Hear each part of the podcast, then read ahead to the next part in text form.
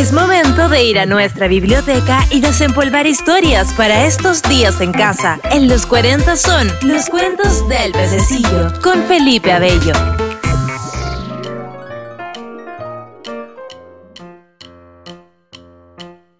El flautista de Hamelin, de los hermanos Grimm.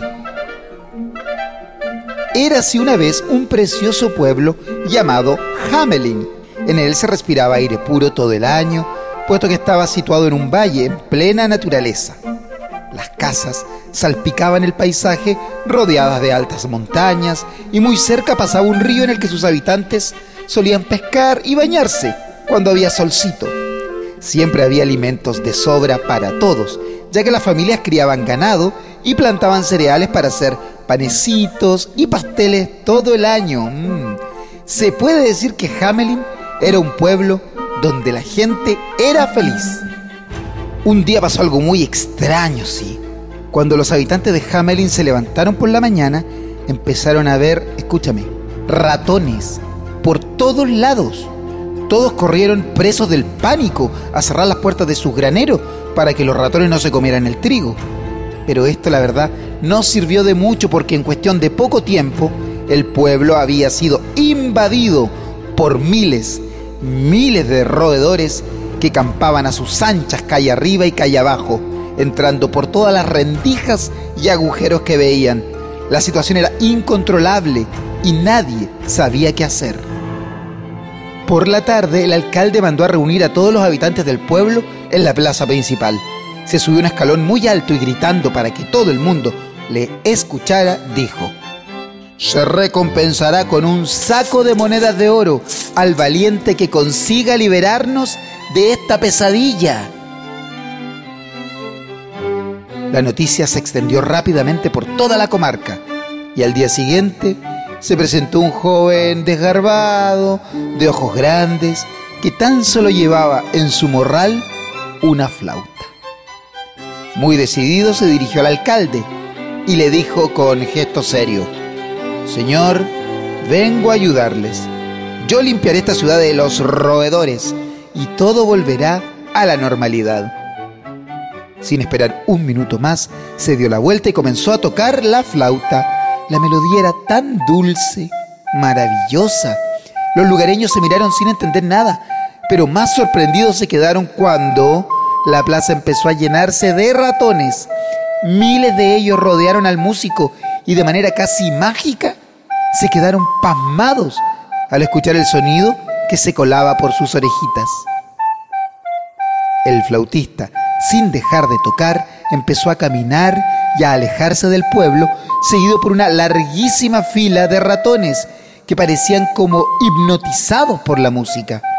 Atravesó la montaña y los molestos animalitos desaparecieron del pueblo para siempre.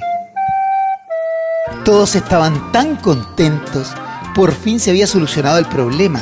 Esa noche, niños y mayores se pusieron sus mejores galas y celebraban una fiesta en la plaza del pueblo con comida, bebida y baile para todo el mundo.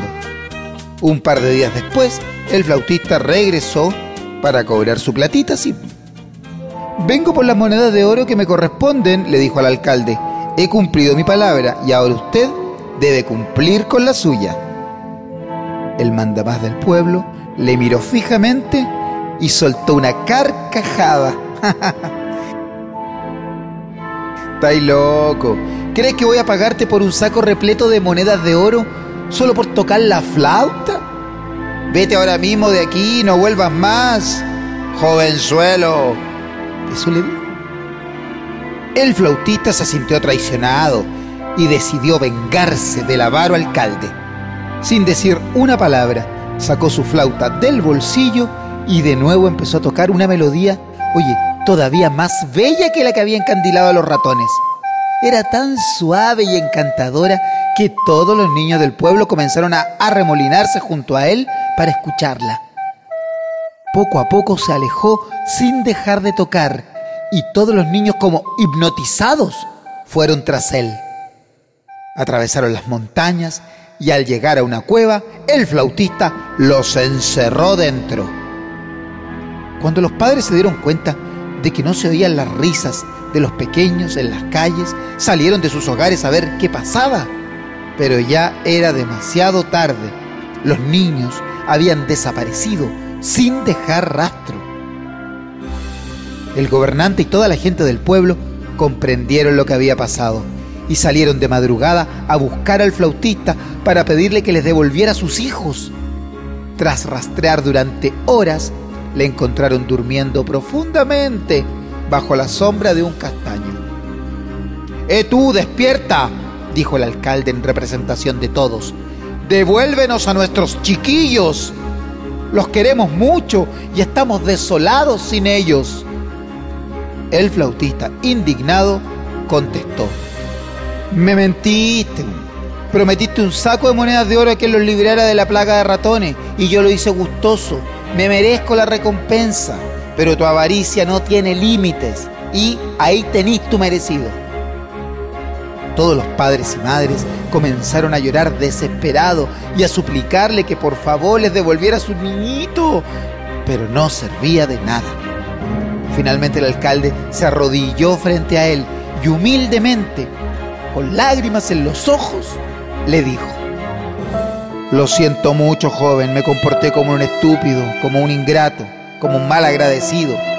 He aprendido la lección. Toma, aquí tienes el doble de monedas de las que te había prometido. Espero que esto sirva para que comprendas que realmente me siento muy, muy arrepentido. El joven se conmovió, y se dio cuenta de que el perdón era de corazón. Está bien, acepto tus disculpas y la recompensa.